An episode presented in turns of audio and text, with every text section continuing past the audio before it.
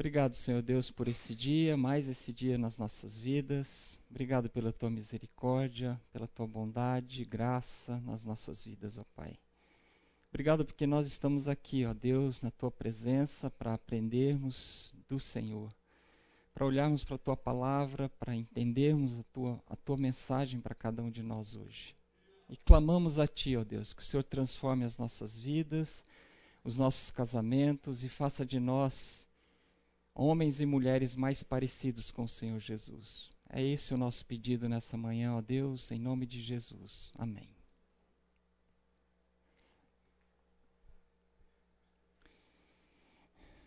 Hoje nós falamos sobre confiança no domingo passado, hoje nós vamos falar sobre o amor, né? O amor é tudo o que nós precisamos. Ficam a, a fé, a esperança e o amor. E o mais importante deles é o amor, né? Então, quem se lembra aqui do primeiro encontro de vocês? Todo mundo se lembra, né? Óbvio. Vocês não querem falar, né? Mas eu me lembro no encontro de jovens que nós estávamos participando, eu e a Elaine, eu era recém-convertido e alguém me colocou para cuidar da equipe de esportes, né? atividades é, esportivas. E era um encontro de adolescentes e jovens, então eu achei aquela moça bonitinha, me falaram que ela era firme com Deus e eu a convidei para fazer parte da equipe. Então, todos os dias a gente acordava às 6 horas da manhã, a gente dormia em barraca nós acordávamos às 6 horas da manhã para ter um tempo de oração, a equipe.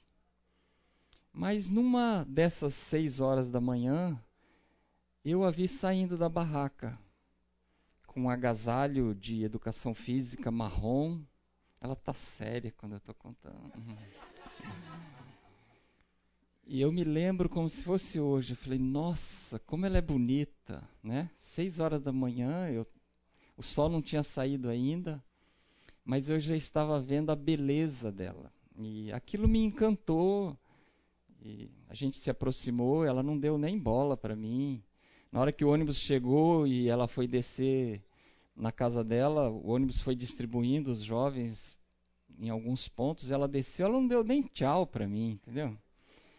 E então eu me lembro como se fosse hoje daquele momento. Naquele momento eu eu me apaixonei por ela. Né? E depois, alguns amigos e amigas me ajudaram a nos aproximarmos. E com certeza nós nos lembramos do primeiro momento, do primeiro beijo, né? E isso é importante, esse romantismo, essa esse tipo de amor, né? Ele alimenta o nosso relacionamento.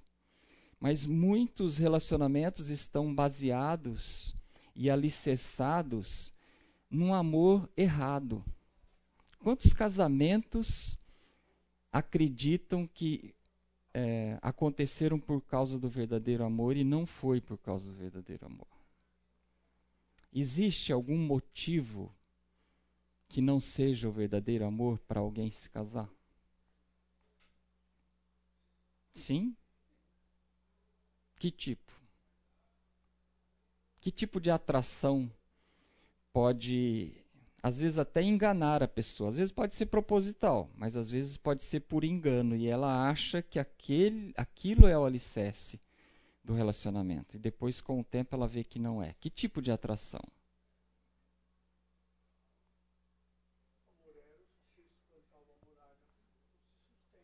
Uhum. A atração física. Uhum.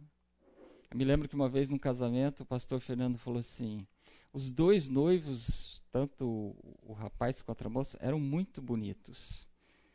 Ele falou assim: Eu sei que vocês estão aqui por misericórdia um do outro, que se vocês não optassem casar um com o outro, eles iam, vocês iam ficar solteiros para sempre e tal. Então, é, todo mundo deu risada, porque eles eram muito bonitos. Né? são muito bonitos. Oi? É, é. Eu não ia, eu não ia falar, eu não ia falar nomes porque eu fui exortado pela minha esposa na segunda-feira, na hora do almoço, a respeito disso. Você viu o que você fez no domingo? Satanás me chicoteou a semana inteira, falando assim: Cara, você não é digno de confiança. Que, que você está fazendo lá na frente? Você falou sobre confiança e olha o que você fez. E aí ela foi citando isso, isso, isso, isso. Então eu tive uma semana de muita batalha, muita oração, mas eu encontrei a solução e vão ser feitos alguns cortes na aula de, de domingo passado. E já, fal, já falei com o pastor Oswaldo e isso vai ser tecnicamente resolvido, então eu estou aliviado. Eu já estava pensando que eu ia ter que procurar algumas pessoas e pedir perdão e conversar, então isso já está resolvido.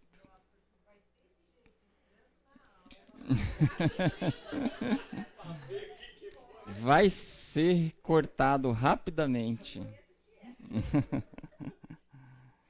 Então, não, eu sei, meu irmão. Foi, foi com todo amor, mas uh, Satanás não perde um minuto, né, para nos atacar. Então, hoje de manhã eu estava falando com Deus e eu estava falando para o inimigo, cara, você não tem nada a ver com isso. Eu tô lá é para servir o meu Senhor. Ele vai dar um jeito nisso.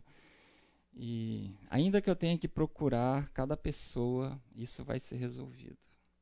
E eu vou lá na frente hoje de novo.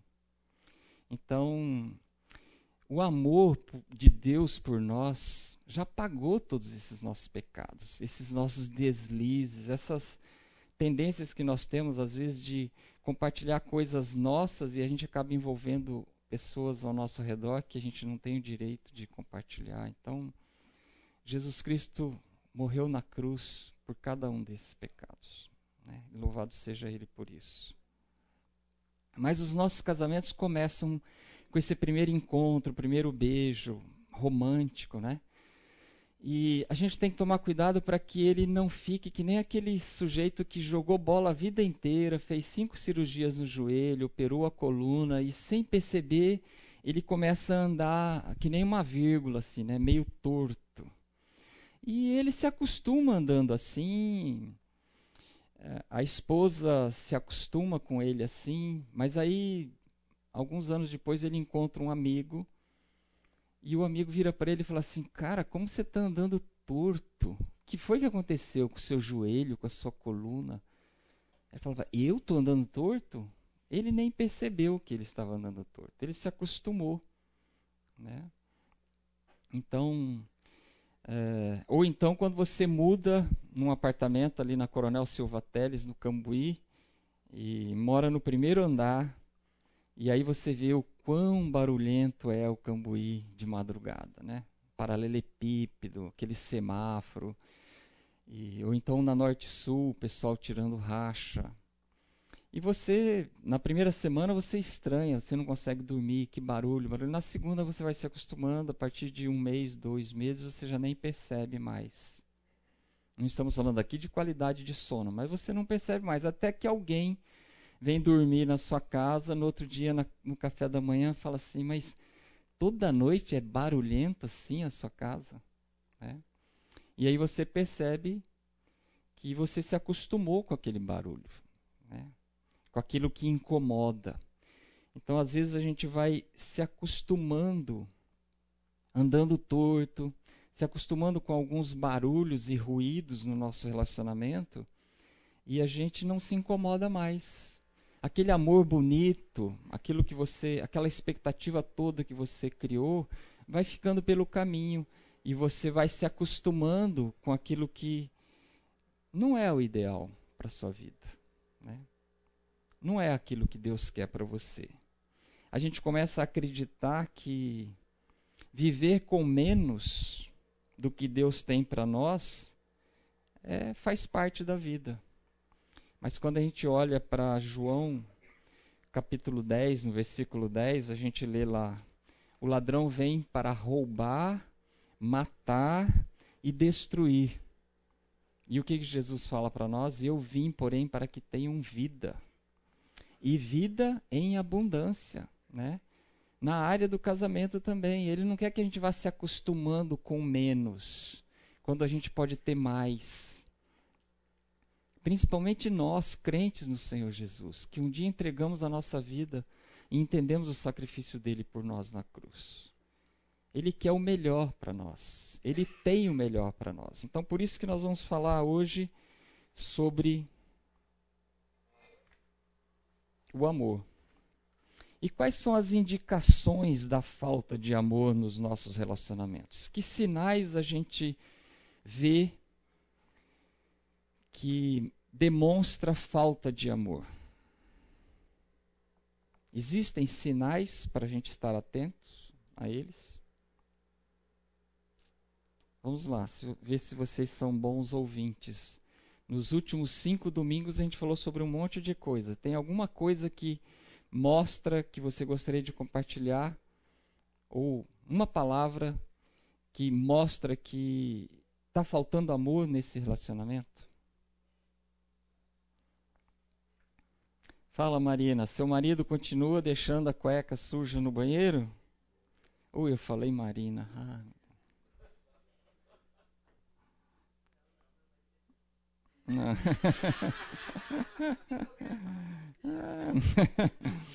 Ela disse que o marido dela é limpinho. É o, é o Bruno Boroto. É um bom exemplo, que isso sirva de exemplo para o mundo inteiro, né? Que vê essa, essa, esse encontro nosso. Indiferença, olha aí. Indiferença. Que nem aquele cara que anda torto, né? Você começa a ficar indiferente um com o outro, com as necessidades do outro. Que mais? Respeito. A falta dele, né? Uhum. A gente fala tanto para as esposas, né, que elas têm que respeitar os maridos. Né? Os maridos devem amar suas esposas. Mas eu me lembro que quando eu e Elaine nos casamos, o meu pai é, nos chamou e falou assim: Olha, só vou dizer uma coisa para vocês que vocês não podem deixar que falte no casamento de vocês. Aí ele falou assim: é o respeito. Então não é só, o mari só a esposa que tem que respeitar o marido. O marido também tem que respeitar a esposa. Respeitar a sua individualidade, as suas necessidades e amá-la como Cristo ama a sua igreja que mais? Medo. Medo da parte de um ou do outro. Você quer falar um pouquinho mais? Medo por quê? Uhum.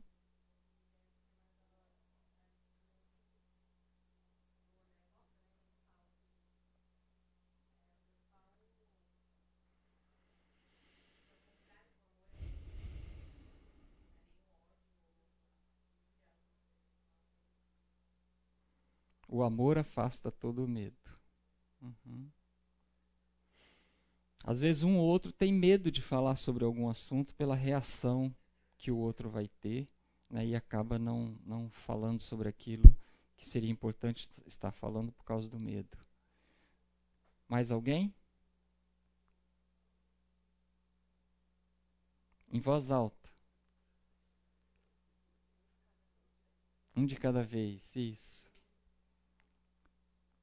que mais acontece é que é, o casal nem percebe que está acontecendo, mas quando alguém vem passar um final de semana na sua casa, percebe. Que demonstra que está faltando amor. Vamos lá, de forma prática. Você levanta. Sim, vocês. Sim. Silêncio, a falta de comunicação. Alguém. Falta? Carinho, toque, encostar um no outro, pegar na mão.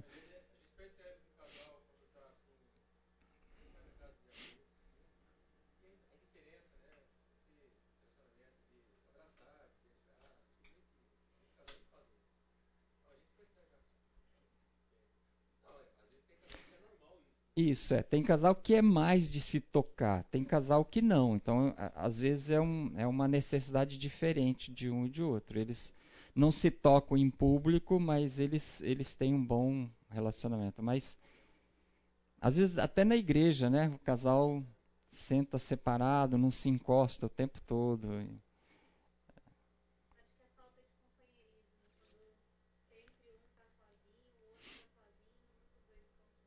Uhum. Vai demonstrando que o amor está estão se acostumando com menos, né? Quando poderiam ter mais. Levantar da mesa e largar o prato, não é? Não ajudar a lavar a louça, tem um monte de coisas. Não ajudar com as crianças. Vai demonstrando que você está deixando o outro de lado, está largando com. Não está prestando atenção nas necessidades um do outro, né? Críticas. Uhum. Então, de uma forma geral, vamos ver algumas características dessas que vocês falaram, é, sintetizadas em uma palavra: desunião, né? esse distanciamento, a indiferença. Deus nos fez diferentes, né? Deus criou tudo diferente. Homem e mulher são diferentes, né? Então, a, a, união existe quando essa diferença se encontra, quando você começa a olhar para Deus e louvar a Deus como um Deus criador, um Deus soberano, um Deus artista, que fez vocês diferentes, né? E que é, essas diferenças não não justificam a desunião, né?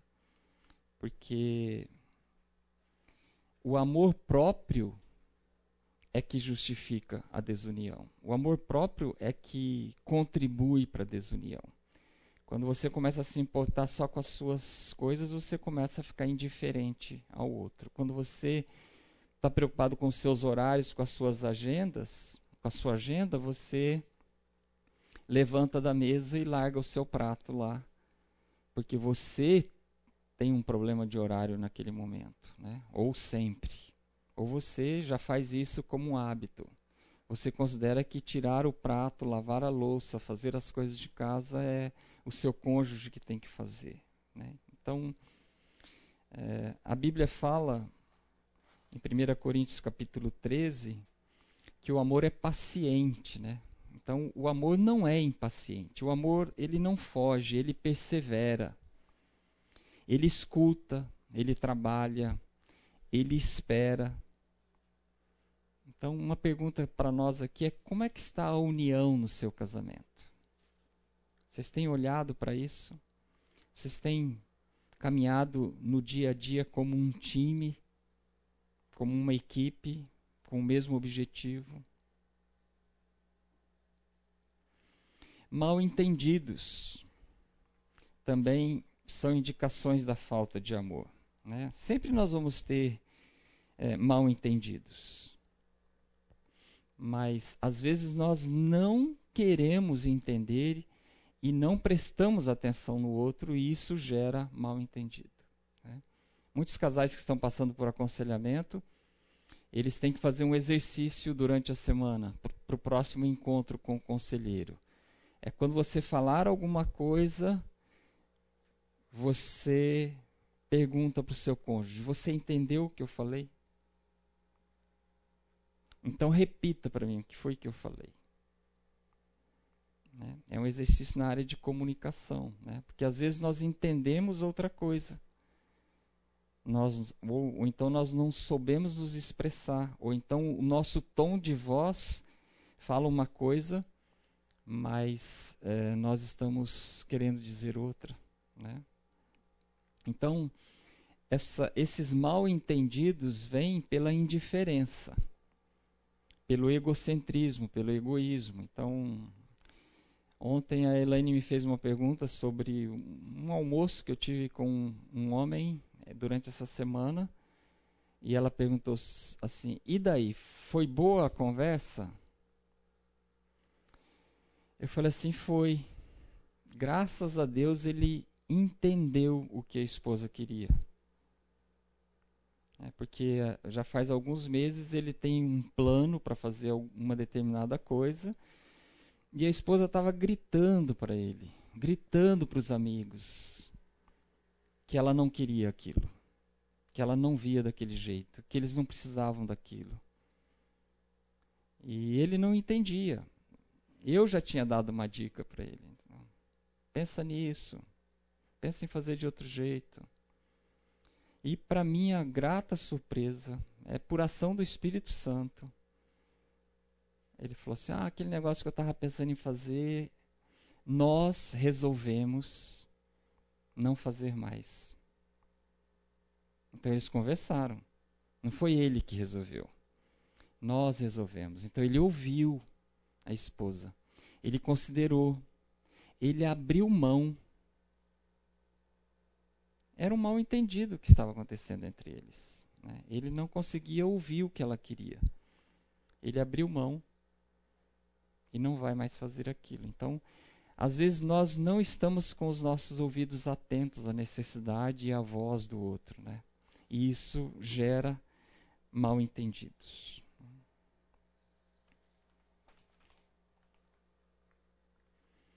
Separação não é desquite nem divórcio. Aqui a, a separação no sentido de o casal se cansa de não acertar as coisas, né? de ir para a cama com amargura e começam aquela conspiração silenciosa, né? de viver juntos, mas separados. Isso é uma indicação da falta de amor. Né? A gente já falou sobre isso em outro encontro. Né? Casais que vêm em carros separados para a igreja, que faz, fazem todas as coisas separadas. Né? Vai para academia em horários diferentes, caminha em horários diferentes, tudo em horários diferentes. Por quê? Eles estão vivendo separados, eles vão cedendo espaço um para o outro, eles vão evitando assuntos que trariam atritos. Visto de fora, parece que eles estão bem, que o casamento está bem, que, que existe harmonia, mas não existe. Né? Uma outra pergunta para vocês: como é que está o seu casamento? Ele está mais parecido com um projeto de coabitação do que um relacionamento de amor? Vocês estão se contentando? Ah, casamento é assim mesmo.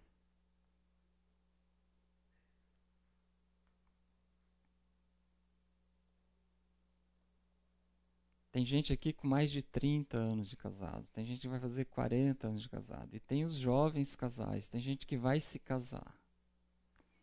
Né?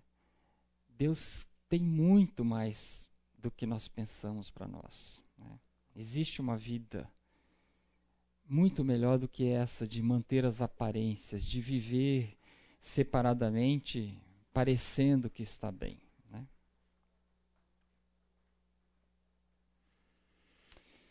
Disfunção física é uma indicação da falta de amor. Né?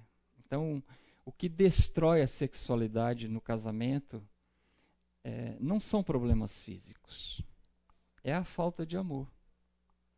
Então, se não existe amor no escritório, na hora que está fazendo a comida, na hora que está assistindo alguma coisa juntos na sala, quando está indo para algum lugar dentro do carro, se não existe amor nesses momentos, também vai haver impaciência, egoísmo na cama.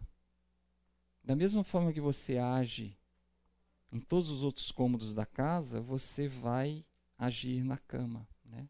E o sexo é, é o espelho, é um ato de celebração do relacionamento como um todo. O sexo é a área que mais é afetada no nosso relacionamento. Ele é afetado por todas as outras áreas. Né? Olhou atravessado, afeta o sexo. Faltou dinheiro, afeta o sexo. Está doente, afeta o sexo. Perdeu o emprego, afeta o sexo. Né? O estresse né, afeta o sexo.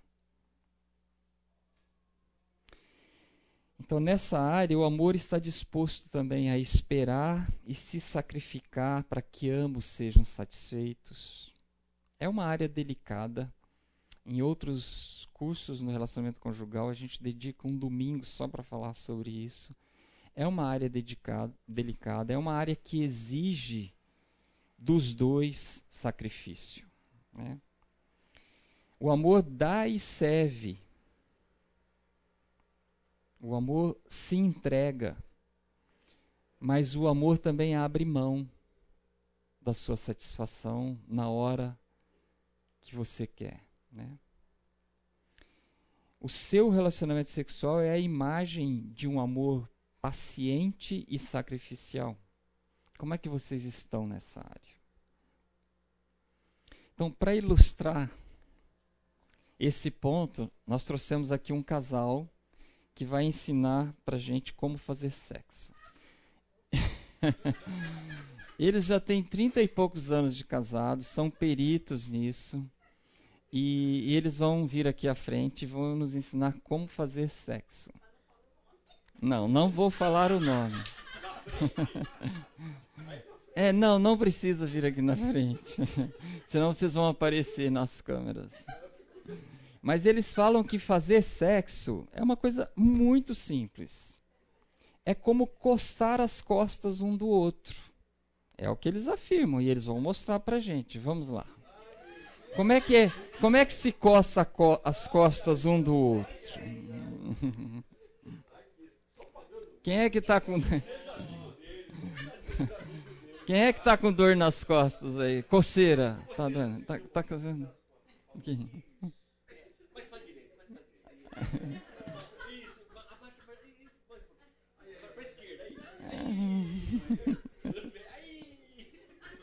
Obrigado.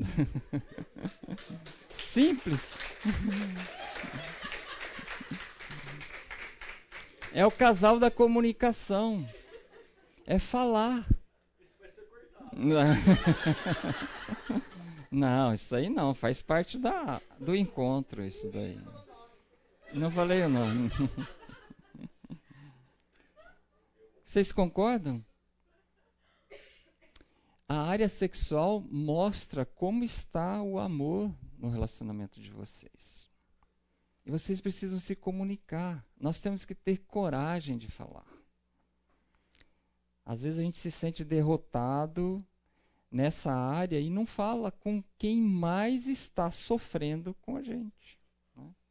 Você procura conselheiro, você fala, você fala com os amigos, existe, existe remedinho para tudo que é coisa, que um vai passando para o outro, e você não fala com a pessoa mais interessada que o, que o problema seja resolvido, que é o seu cônjuge. Né? Então nós temos que tomar cuidado nessa área. Sexo foi, foi feito por Deus e ele não acaba com os 50, nem com os 60, nem com os 70. Com os 60 eu sei que não acaba. Dizem que não acaba com os 70 também. Que ele fica cada vez melhor. Né? Então temos que estar atentos nessa área. Outra indicação da falta de amor são os conflitos. Né? É, nós vamos ficando exigentes às vezes no nosso relacionamento e não ignoramos as e não ignoramos as fraquezas, irritações, ofensas menores, né? É, ontem nós estávamos almoçando com um casal e, e a gente estava falando sobre o arroz, né? O quanto um ou outro gosta de arroz. E eu sou um que gosto de arroz, mas eu só como arroz se ele tiver fresquinho. Quando a minha esposa faz, é impossível não comer um monte de arroz, né? Mas às vezes você chega no restaurante, vem aquele arroz, você olha e fala assim: "Ah, não, eu não vou engordar por isso daqui. Eu só engordo pelo que vale a pena". Então, a gente chega numa idade que a gente começa a ser mais seletivo, né? A gente come sabe que vai engordar, mas por algo que vale a pena. Então, sorvete não é qualquer um que a gente toma. A gente toma aquele sorvete porque você sabe que você vai engordar, né? Então, você toma aquele sorvete que você ama. Então, é, não sei porque eu estou falando isso, mas.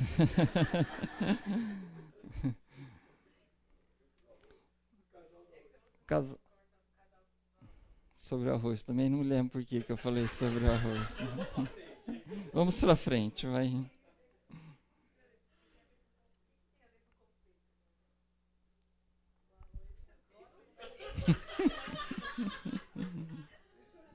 Bom, eu não me lembro, pessoal. Vamos dar, vamos dar um desconto porque outro, outro dia eu estava na mesa com mais alguns amigos que têm a mesma idade que eu e a gente é, era, a gente estava conversando os homens e as mulheres, entre elas e nós, entre, entre nós homens. Rapaz, o que mais você ouvia é, querida, como é que é o nome daquele médico? Fulano. Ah, obrigado. Como é que, o outro perguntava, como é que é o nome daquele hotel? Ah, hotel tal. O outro perguntava assim, lembra aquele lugar? Como é que é o nome daquela ilha mesmo? A esposa respondia tal. Aí teve uma hora que um foi perguntar de novo e ela falou assim: como é que é o nome daquele pregador americano lá tal que fala sobre isso? Ela falou assim: nossa, ele falou: nossa, você também não se lembra? Ela falou: calma, eu vou me lembrar, eu sempre me lembro. Você é que não lembra. Aí dali a pouquinho ela lembrou e falou para ele: então, dê um desconto, eu tenho mais de 60, sou homem. Minha esposa não sabia do que, que eu ia falar, então ela não vai poder me ajudar. Mas a gente, a gente tem que, através das nossas atitudes, é, demonstrar mais paciência. É, não levar em. Ah, agora eu lembrei. não levar em conta pequenos conflitos, brigar pelo que vale a pena. Então eu associei no comer e engordar pelo que vale a pena. Então brigar pelo que vale a pena. Jovens casais brigam por coisas que por que estão brigando por causa disso? Né? Às vezes a gente vê é, jovens casais bicudos, às vezes chega na coinonia bicudo. Mas o que aconteceu? Vamos, fala aí.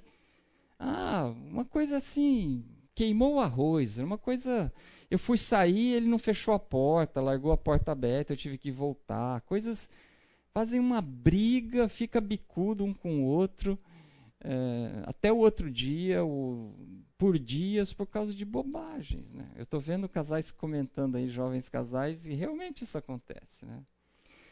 E à medida que o tempo vai passando, você vai deixando de lado algumas coisas seletivo também nas brigas, só briga pelo que vale a pena, realmente. Então os conflitos diminuem, né? Não? Que, que... Conta aí, Zé.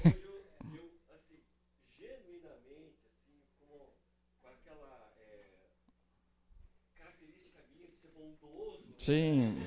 Santo José.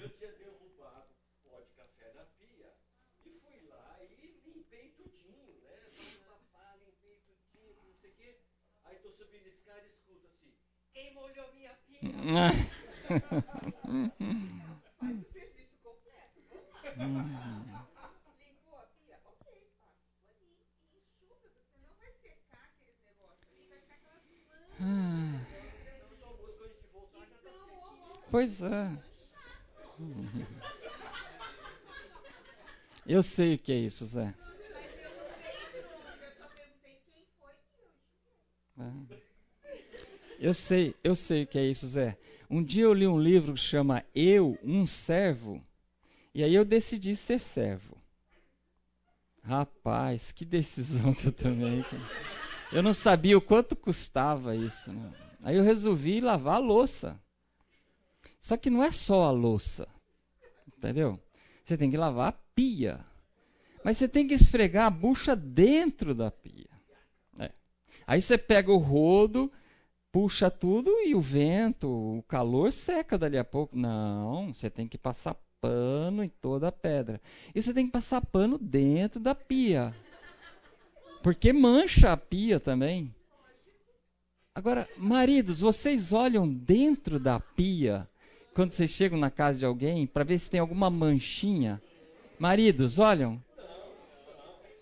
Ninguém olha. Ninguém olha. É por amor. É por amor. Não, ainda não. Todo dia eu quase desisto, mas ainda não. Outro dia eu estava lá em casa de manhã preparando. Ela que frita os ovos e prepara o bacon, mas eu ponho a mesa, ponho, preparo todas as coisas. corta as frutas, né? E o que exige mais habilidade, é ela que faz, né? Aí eu estava olhando lá, falei, 25 minutos, gente, que, onde eu estava com a cabeça quando eu decidi fazer isso, né? Eu decidi que eu ia preparar o café da manhã todos os dias. Onde eu estava com a cabeça? 25 minutos, eu poderia já estar tá trabalhando, tem um monte de coisa para fazer. Então eu me peguei lá. Nessas horas eu penso em desistir, né? vou abrir mão, já, já foi, já foi é, com, conforme o pessoal fala, já já encerrou meu tempo aqui, né? Nesse, já cumpri, cumpri o meu tempo aqui. Eu acho que é hora de buscar outra coisa. Aposentadoria, mas eu não desisti ainda não. Estou buscando isso. O que, afinal de contas, é o amor? A gente encontra definições de amor na internet, na Wikipédia, em dicionários. Shakespeare né, fala sobre o amor. Mas são conceitos abstratos. Você pode entender o amor de uma forma e seu cônjuge entender o amor de outra forma. Existem livros sobre isso, né? Alguém já leu aquele livro As Cinco Linguagens do Amor? Outro dia nós estávamos com um casal e ele estava falando: não, eu chego mais cedo do trabalho, eu faço a janta, depois eu lavo a louça, eu levo o cachorro para caminhar, eu no domingo eu faço um churrasco para a família. Eu amo a minha esposa. E aí eles eles têm um relacionamento muito bom, são um casal sério com Deus. Ela falou assim, ele falou assim: "Eu levo ela para comer fora, né, para jantar fora na sexta-feira. Pô, esse cara é perfeito, né?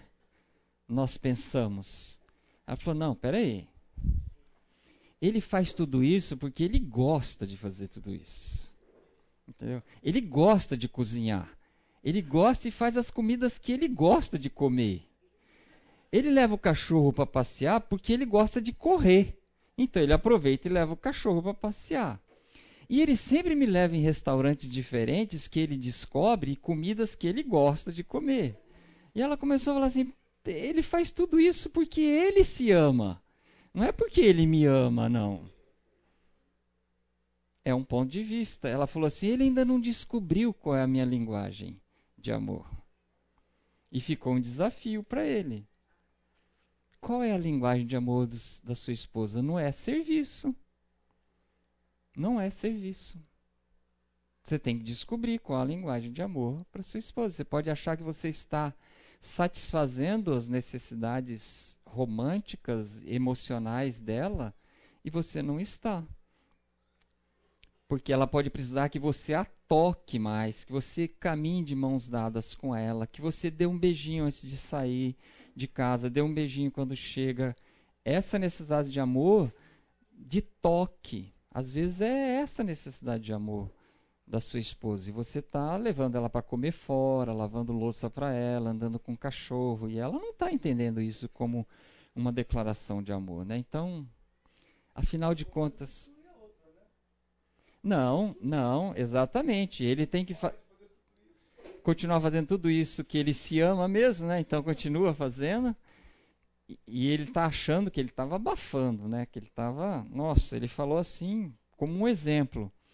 E foi um grande exemplo. Não é qualquer um que faz tudo isso, né? Então, foi daí que surgiu a, aquela indagação da minha esposa no primeiro encontro.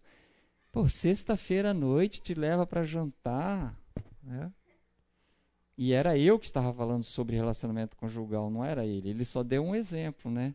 E eu não, não levava, ó, ó o verbo, no passado. Não levava ela para jantar.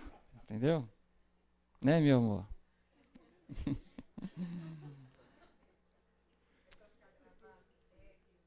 É. Né?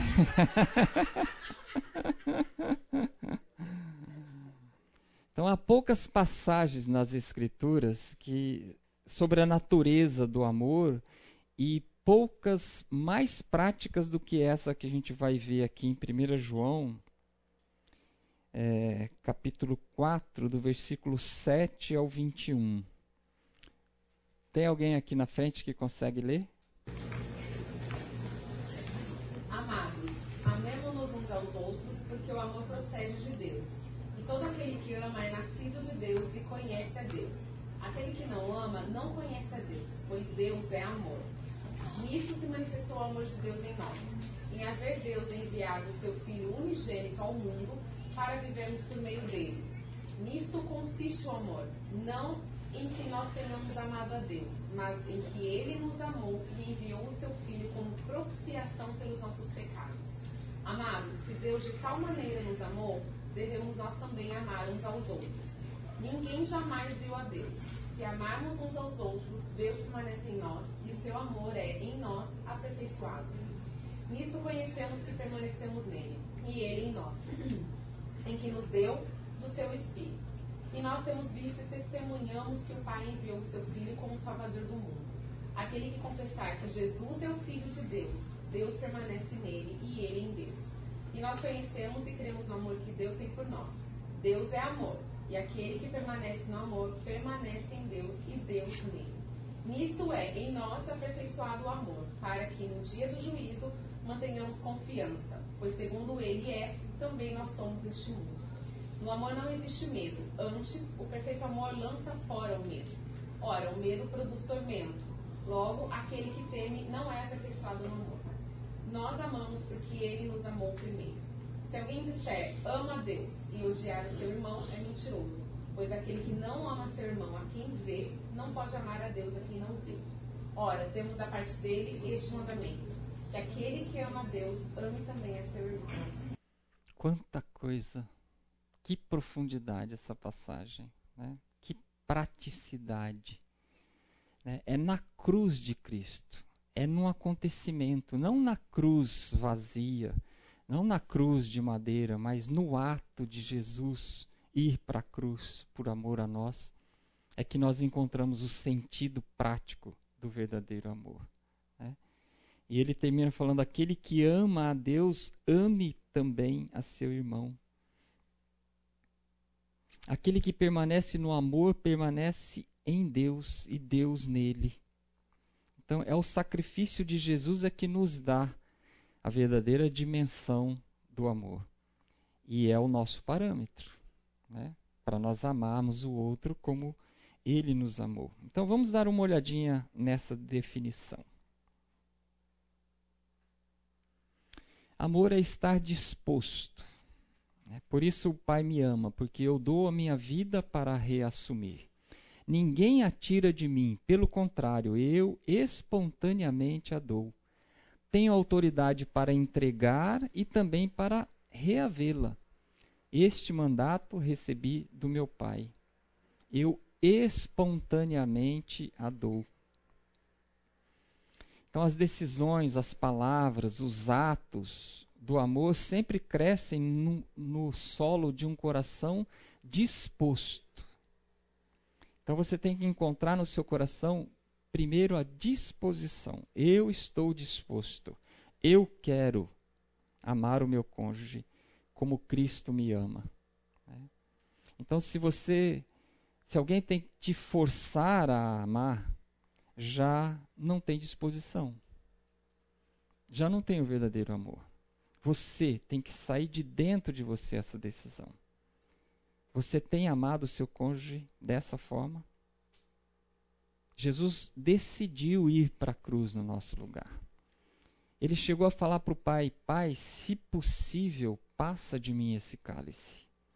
No momento de angústia, onde ele estava suando como se fosse sangue, porque ele sabia que o Pai ia virar as costas para ele ele ia perder a comunhão com o Pai naquele momento na cruz que ele estava com o pecado de todo o mundo. É, então, mas ainda assim ele foi até o fim. Então, o primeiro ponto é estar disposto. O segundo é estar disposto a quê? A se sacrificar. Não existe amor sem sacrifício. O amor é, é nos chama para nós investirmos tempo, energia, dinheiro, recursos, habilidades pessoais, pelo bem do outro. Então isso se estende não só para o nosso cônjuge, se, se estende para todas as outras pessoas. Mas nós estamos especificamente falando aqui sobre o nosso cônjuge. Né? O amor que nos chama para servir, para esperar, para dar, para sofrer, para perdoar. E fazer tudo isso sempre de novo. Amanhecer o dia, estar disposto a fazer tudo de novo. O amor que nos chama para ficar em silêncio quando você quer falar. Não é mesmo, esposas? É por amor que você tem que esperar. Mas ele não vai vir pedir perdão? Outro dia nós ouvimos isso de uma esposa.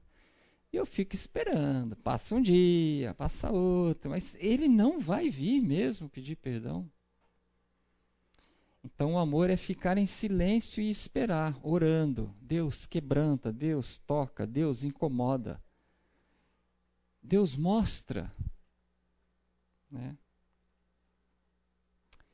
E o amor nos chama a falar quando nós preferimos ficar em silêncio. Não é mesmo, maridos? Quando a gente quer se fechar, quando a gente quer fechar a porta e ir embora, dar uma volta e jogar bola, ir para o escritório trabalhar, quando a gente não quer falar sobre aquele assunto, a gente quer ir para a igreja servir, a gente não quer falar sobre aquele assunto. Né? É o amor que nos leva a sentar e falar. O amor nos chama a agir quando na verdade nós preferíamos esperar. Quantas vezes nós ficamos postergando as coisas, empurrando com a barriga, né? É o amor para que aquilo seja decidido, para que aquela necessidade seja satisfeita, para que aquele problema seja resolvido, é que nos leva a agir. E o amor também que nos leva a esperar quando nós queremos agir. Você esperar o tempo de Deus. Não querer resolver as coisas do seu jeito, na hora que você quer. Né, esposas? Né? Tem gente se matando de dar risada aqui. Porque se aplica, só o endereço muda, mas se aplica em todas as residências. Mais ou menos desse jeito aí que você deve estar tá pensando. Porque Deus nos fez diferentes. Por isso nós estamos aqui estudando sobre o amor. É o amor que vai fazer com que nós sejamos e façamos diferente. Né? É o amor que nos leva a, a pararmos quando nós, na verdade nós queríamos continuar. E continuar quando nós, na verdade nós queríamos parar. Né? Às vezes a gente começa a julgar, cutucar, exigir. E Deus fala assim: peraí, quem é você para estar tá fazendo isso? Você é tão pecador quanto. Para com isso. Mas a gente gosta, né? A gente gosta de julgar, de apontar o dedo, né? se achar, se achar mais justo do que o outro, né? É o amor que exige que você assuma a liderança quando você preferia seguir alguém. Sim.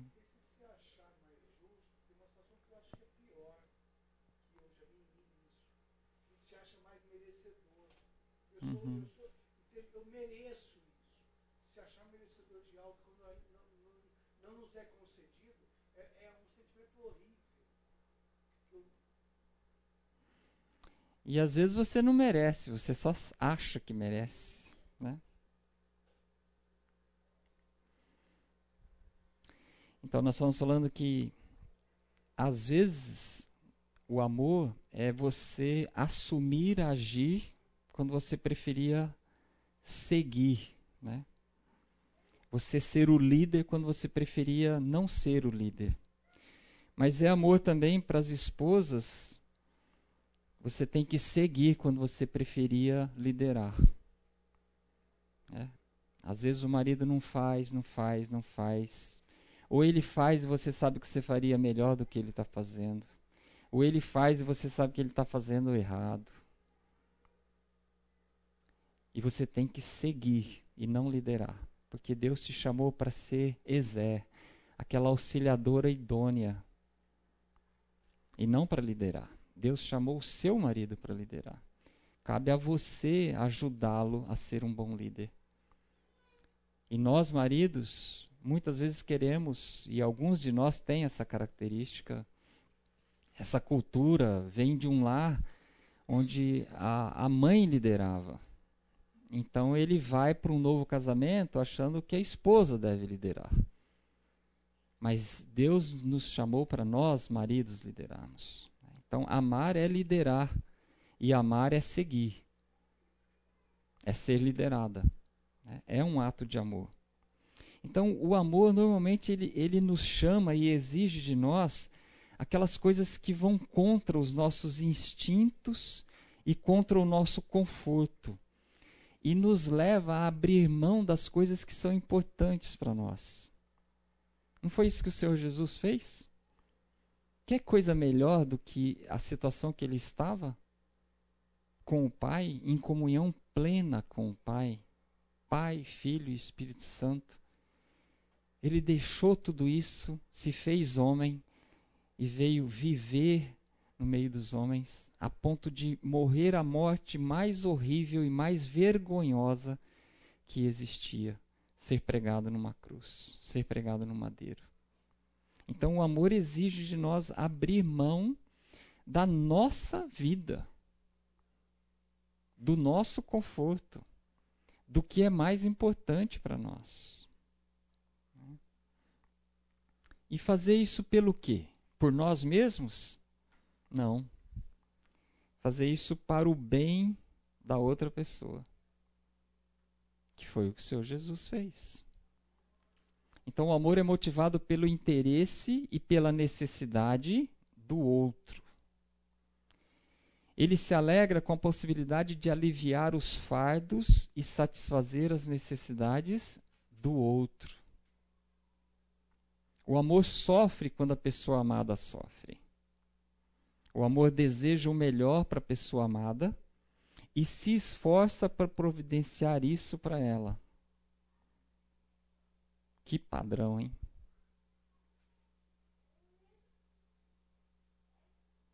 Eu estou me lembrando daquela passagem que Paulo fala lá em Romanos capítulo 12, versículo 1 e 2. Ele fala assim: Rogo-vos, pois, irmãos, pelas misericórdias de Deus. Ele está falando assim, pelo amor de Deus, pela misericórdia de Deus, eu suplico para vocês que apresentei os vossos corpos como sacrifício vivo, santo e agradável a Deus, que é o vosso culto racional.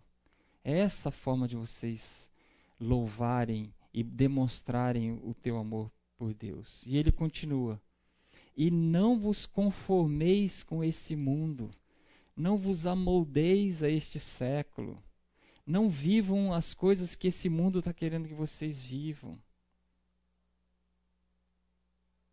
mas transformai-vos.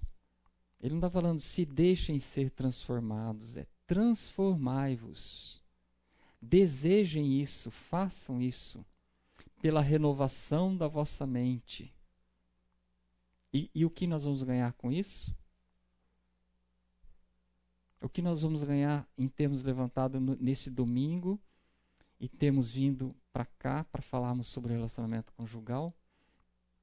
ele fala: é, transformai-vos pela renovação da vossa mente, a fim de conhecer a boa, agradável e perfeita vontade de Deus. Então, todos nós queremos, né? Quem não quer conhecer a boa, agradável e perfeita vontade de Deus? Todos nós queremos. Mas existem um versículo e meio antes disso que nós temos que fazer para experimentar? Né? Então, é, buscar o bem da outra pessoa é oferecer o nosso corpo como sacrifício vivo, santo e agradável a Deus. Porque você vai estar sendo um instrumento nas mãos de Deus para que o seu cônjuge seja um crente, um cristão mais parecido com o Senhor Jesus do que ele é hoje. Alguma coisa até aqui? Alguém quer compartilhar alguma coisa? Dar algum exemplo? Discordar? Não? O amor é estar disposto a se sacrificar para o bem de outra pessoa. Nossa, e também isso, sem exigir reciprocidade.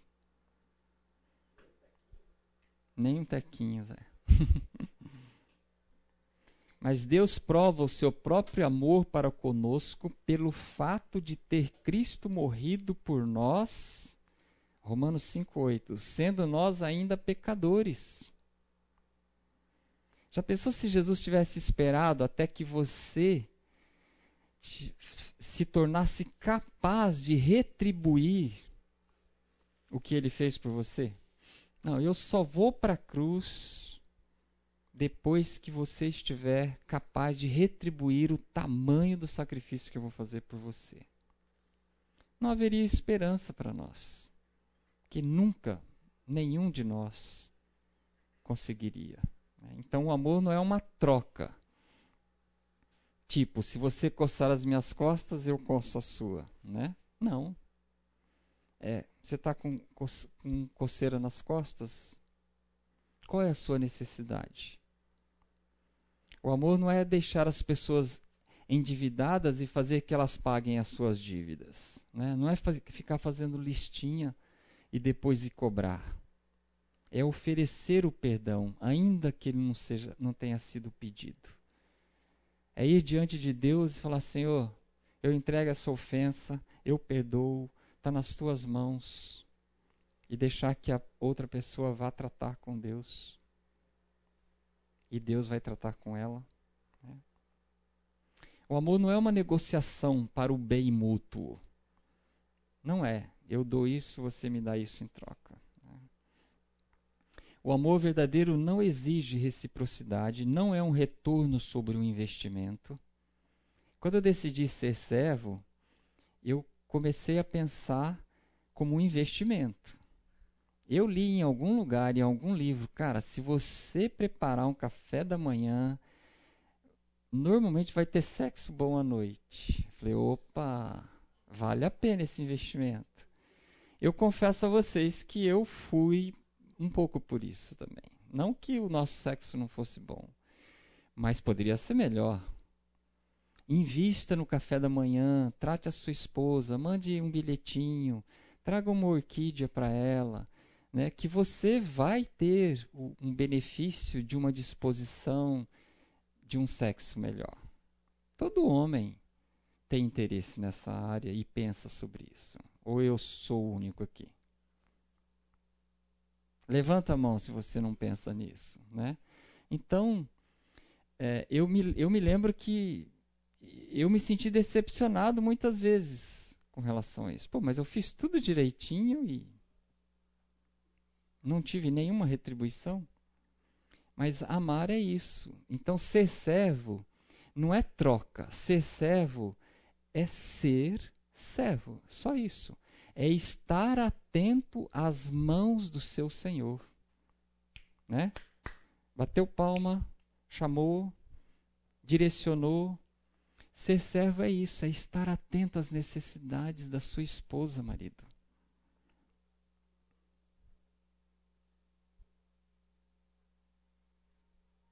E estar atento às necessidades do seu marido. Então é um sacrifício que depende da tua disposição realmente de fazer. Depende da tua disposição de apresentar o seu corpo como sacrifício vivo, santo e agradável a Deus. Então ele não é motivado pelo bem que vai resultar na vida, na sua vida, mas na vida do outro. Eu me lembro também, para minha vergonha, nossa. Uh, no início a Elaine, eu acho que eu surpreendi ela em algumas coisas e ela contava para a mãe dela que ela, sei lá, foi visitar a mãe, a hora que ela chegou a louça estava limpa, né? Então eu ficava todo orgulhoso, né? Eu, eu estava tendo a minha retribuição. Então meu galardão era aqui na terra, não tinha galardão nenhum no céu, porque eu fazia aquilo para aparecer mesmo. Eu, eu era servo com a mente egocêntrica e soberba. Né? Mas Deus quer que nós mudamos a nossa mente. Né? Renovação da nossa mente. Nós podemos estar fazendo a coisa certa com a intenção errada. Até mesmo para Deus. Seu ministério para Deus pode estar sendo totalmente correto, mas com a intenção errada. E Ele conhece as, os nossos corações e as nossas intenções. Né? Então, amar é estar disposto a se sacrificar para o bem da outra pessoa sem exigir reciprocidade. Ou que a pessoa amada seja merecedora dele. Então a gente lê lá em 1 João 4,19, né? Nós amamos porque ele nos amou primeiro, essa passagem que a gente viu. O amor verdadeiro ele não cresce no solo da obrigação, e sim no solo da gratidão, porque ele nos amou primeiro. Eu vou amar o meu cônjuge da mesma forma que eu me amo, né? O amor nasce da lembrança e da celebração do que Cristo fez por nós. Amor abundante, paciente, perdoador, habilitador que foi derramado sobre nós. Um amor que eu nunca poderia ter merecido e nem nunca poderia retribuir por completo. Então, da mesma forma que o meu cônjuge não não merece, eu também não merecia que Jesus fosse para a cruz no meu lugar. Né? Em 1 João 4, a gente viu também no versículo 20: se alguém disser ama a Deus e odiar ao seu irmão, é mentiroso. Pois aquele que não ama seu irmão a quem vê, não pode amar a Deus a quem não vê. Então você descobre o quanto você ama a Deus pelo tamanho do amor que você tem pelo seu cônjuge. Tem uma outra passagem que que Jesus fala lá em João, capítulo 4, versículo 21. É, aquela passagem fala: Aquele que tem os meus mandamentos e os guarda, este é o que me ama. E aquele que me ama será amado pelo meu Pai, e eu também o amarei e me manifestarei a ele. Então nós não estamos sozinhos nisso. Quando nós provamos o nosso amor por Deus amando o nosso cônjuge, Jesus prometeu que Deus vai nos amar e Ele, o Senhor Jesus, vai se manifestar para nós. Ele vai falar conosco, ele vai nos capacitar. Então nós precisamos primeiro corrigir o nosso relacionamento com Deus, para depois nós conseguirmos estender isso para o nosso cônjuge. Então, qual é o tamanho do seu amor por Deus? Você tem buscado conhecer a Deus? Porque a gente não ama quem a gente não conhece. Você ama um desconhecido. Quanto mais você conhece uma pessoa, mais você pode dizer que você é capaz de amá-la. Apesar de todos os defeitos dela, você a conhece, você conhece as qualidades dela. Depois de um ano, dois, dez, vinte, trinta anos de casados, você pode dizer: Não, eu amo. No início não era amor, era interesse, era um monte, era um monte de outras coisas. Agora eu posso dizer: é realmente amor. Porque o amor é ação. Né? Então, o quanto você tem buscado conhecer a Deus esse Deus que é poderoso, que é maravilhoso, que é provedor, que é justo, mas que é santo. Quanto você conhece esse Deus? O quanto você tem visto da história dele desde a criação do mundo? Quantas coisas têm te chocado nas maneiras de Deus agir? Às vezes Deus nos choca, né? Eu me lembro que a primeira vez que eu não era a primeira vez que eu tinha lido, mas a primeira vez que aquilo me impactou, eu percebi quando Moisés questionou com Deus se ele não poderia realmente entrar na terra prometida. Pô, eu estava do lado de Moisés. Assim, Senhor, ele carregou esse povo, quase um milhão de pessoas, por 40 anos aguentando esse povo reclamando. Agora, quem é que merece ser o primeiro a pisar na terra prometida? É Moisés. Deus chegou a ponto de falar assim para ele: não, e não se fala mais nisso. Acabou, você não vai entrar.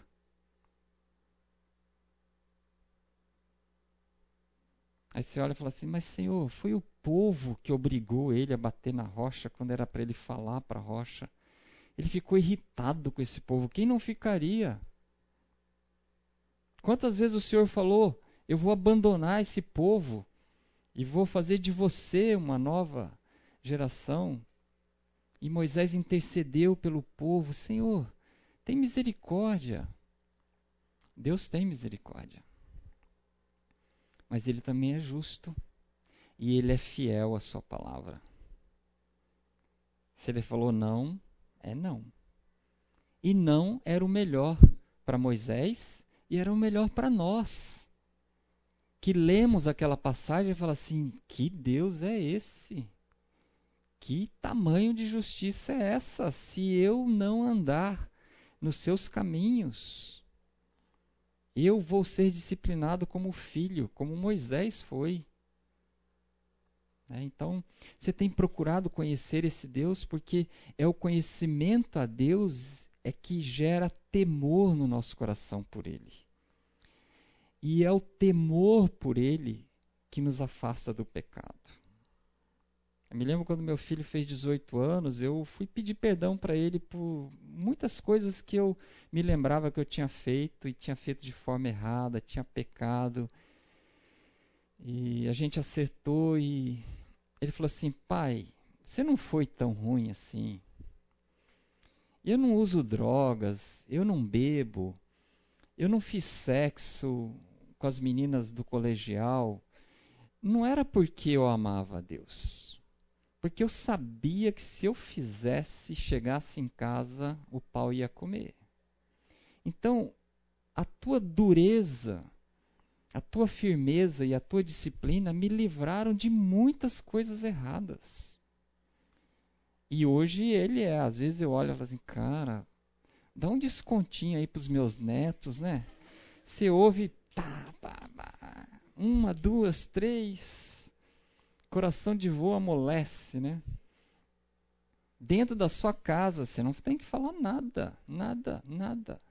Ele é que vai responder diante de Deus pela educação dos, dos, dos filhos dele. Então, então, muitas vezes você é, acha que você foi injusto, você acha que não vai ter consequências o que você fez.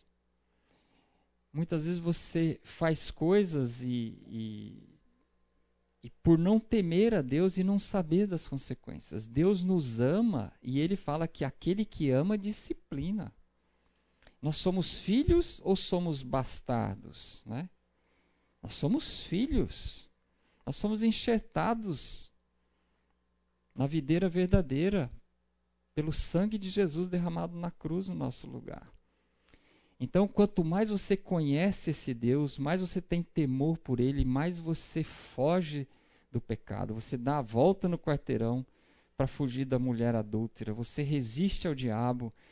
Você foge do pecado, porque você conhece Deus. E o tamanho e o poder e a santidade e a justiça dele.